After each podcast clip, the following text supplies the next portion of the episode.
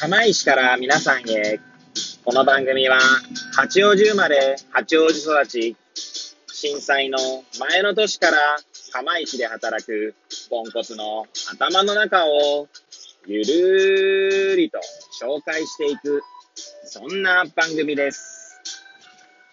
はい、皆さんいかがお過ごしでしょうか？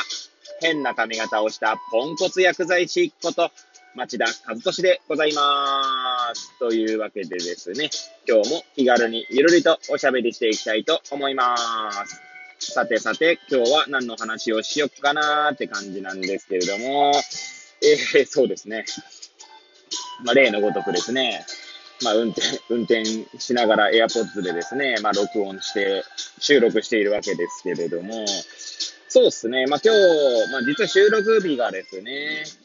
12月24日ということでですね、まあ、クリスマスイブなんですね。でですね、まあ、今回、まあ、初めてと言ってもいいと思うんですが、まあ、クリスマスにですね、まあ、友人にちょっとプレゼントをしようと思ってました。まあ、そんな話をちょっと今日はね、えー、しようかななんて思います。えー、まあ、最後まで聞いていただければ幸いでございます。そうですね。えー、まあ、何をプレゼントするかっていうのは、まあ、絵本なんですけれども、まあ、その友達に絵本をあげようという、というよりは、まあ、なんだろうな。絵本を まあ、なんだろうな。まあ、2冊買うことになってしま、しまってって言い方も変ですね。まあ、あの、何の絵本かっていうと、まあ、あの、煙突町のプペルっていうね、まあ、あの、キングコングの西野昭弘さんの、えー、作品ですね。はい。で、私ですね、えー、西野昭弘エンタメ研究所というですね、まあ、オンラインサロンですね、に、まあ、入ってまして、まあ、まあ、それは前もどっかで言ったかもしれないんですけど、まあ、サロンの活動もですね、いろいろあってですね、まあ、熱心にやってる方がもういれば、まあ、私はどっちかっていうと、まあ、熱心っていうか、まあ、なんて言うんでしょうね。まあ、西野さんの考えとかは、毎日送られて、送られてくるっていうか、毎日、Facebook ページ上にアップされる記事で、まあ見れますし、あとはボイシーとかでもね、まあ古い話だと西野さん本人は言ってますけれども、そういうのを聞いてですね、まあなんだろうな。まあ情報を得たりとか、まあ西野さんの考えに、を、まあ、まあ、参考にしたりとか、まあ参考にしたりって言ってもね、はっきり言ってあの、あまりにも凄すぎてですね。ちょっと真似できないんですけど、ただまあ、なんだろうな、基本的には、ま、まあ、あの人自身が前向きで、なんだろう、世の中をポジティブな方向にしたいっていうのは、まあ、表だって言ってますので、まあ、そういうところには共感するところがあるので、まあ、オンラインサロンに入ってですね、まあ、いろいろな情報を得ているっていう感じですね。で、まあですね、あと、うちの娘がですね、2歳、まあ、2歳6ヶ月ですかで、まあ、息子はまあ1歳1ヶ月とかなんですけれども、まあ、あの、絵本とかもですね、まあ、よ、よ、なんだろう、絵本にもこう興味を持つ年代ですので、まあ、西野さんの絵本を買ってみようかなって買ったんですよね。まあ、オンラインサロンにも入ってるし、ぐらいな感じでね。で、まあ、その、そんなね、絵本の話は以前も言ったかと思うんですけど、まあ、その煙突町のプペルですね。実はなんで2冊もあるかっていうと、えー、まあその西野さんのですね、まあそのマーケティング戦略でもあるんですけれども、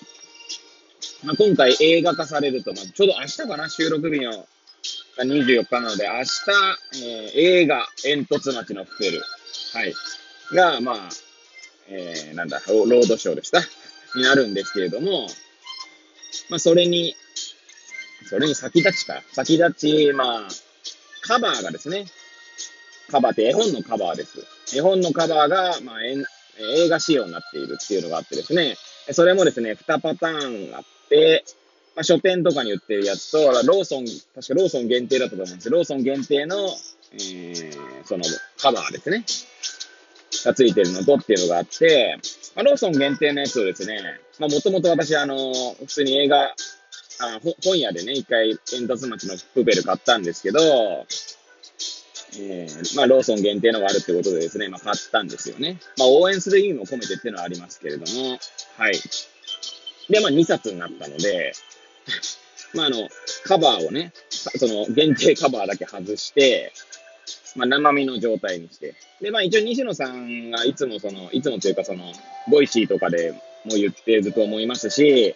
えー、いろんなところで言ってるんだと思うんですけど、えー、絵本はですね、あの、ギフトだったりとか、あとは、えー、インテリアですね、としても成り立つように設計していると、まあ、言ってましたね。というのもあって、カバーを外すとですね、あのー、なんだろうな、結構確かにインテリア映えする作りになってるんですよね。っていうのもありますし、あとは、まあ、西野さんが常々ですね、まあ、世界と戦うっていう、まあ、意志を持っていろいろ作品を作っているので、えー、に、まあ、私が持ってんのね、えー、カラ、カラーのやつ3つしか持ってないんですけど、そのカラーじゃなかった時代のはまだ持ってないんですけど、まあ、ちなみに、えー、煙突町のプペル、えー、チックタック約束の時計台、えー、あとは、本屋のポンチョかな。この3つは持ってるんですけど、全部ですね、えー、英語訳があるんですよね。日本語と英語の訳があると。で、まあ私がプレゼントしようとしているのが、まあいつもお世話になっているというかですね、あの、いつもお世話になっている友人のアメリカ人のね、まあ近所の友人にプレゼントしようと。で、まあ絵本、まあその、ちなみにその友人の家にはですね、まあ小学生が3人子供がいますので、で、まあ当然ね、あの、あ当然ねというかあの、なんだ、学校にも行ってるんですけれども、まあ英語とね、日本語あればまあそういう意味でもいいのかななんて思ったりもしまして、まあ、せっかく2冊あるので、プレゼントしようと。で、まあ、そのプレゼントにプラスしてですね、まあ、一応あの、今、ムビチケっていうやつでですね、煙突町のプペルは映画館のその、なんだ、映画、チケットですか？はい。販売してましたので、まあ、昨日ですね、ちょっとローソンに行って、ロッピーでですね、ムビチケを、えー、家族分ね、その、えー、アメリカ人の友人の家族分購入してきました。はい。えー、まあ、旦那さん、奥さん、あとは子供3人ですね。だからまあ、なんか急に金、金の話になりますけど、まあ、金額的にはですね、多分8000円ぐらい、8000円弱ですかまあ、のプレゼントになってですね、まあ、それを自分で、まあ、放送は、まあ、自分でやったので、ちょっと汚い放送になっちゃったんですけど、いや、あれ放送難しいっすね。なんて思ったりもしたんですが、まあ、それはさておき、はい。で、まあ今日ね、あのー、なんだ、まあ、プレゼントしに行こうかな、夜プレゼントしに行こうかな、なんて思ってます。まあまあ、それでね、映画、まあ見、見に行かなくてもいいとは思ってるんです。行かなくてもいいとは思ってるって言い方も変ですけど、まあ、もしよかったら行ってくださいぐらいな感じでね、はい、お渡ししようかな、なんて思ってますね。はい。いやー、だからあのー、なんだ、近しい人、親とか、あとは、まあ当然ね、奥さんとか、で、まあ今回ね、子供もちょっと大きくなっちゃうんで、まあプレゼントもね、あのいろいろ買いましたけど、そういった近しい人以外でですね、クリスマスプレゼントを渡すっていうのはですね、ちょっと初めての経験なので、ちょっとドキドキしながらですね、はい。えー、まあ今いるところですね。まだプレゼントする前なのでね。はい。まあ喜んでもらえるといいななんては思ってるんですけれども、はい。まあそんな感じでですね、はい。まあ、初めてのプレゼントの経緯をお話しさせていただきました。はい。えー、ね、そんないつも通りのぐだぐだな、えー、話ですけれども、えー、最後まで、えー、ね、お聞きいただいた皆さん、本当にいつもありがとうございます。はい。というわけでですね、えー、これを聞いていただいた皆さんが、より良い一日を過ごせますように、とお祈りさせていただいて、今日の放送を終了したいと思います。それではまた明日皆さんお会いいたしましょう。さようなら。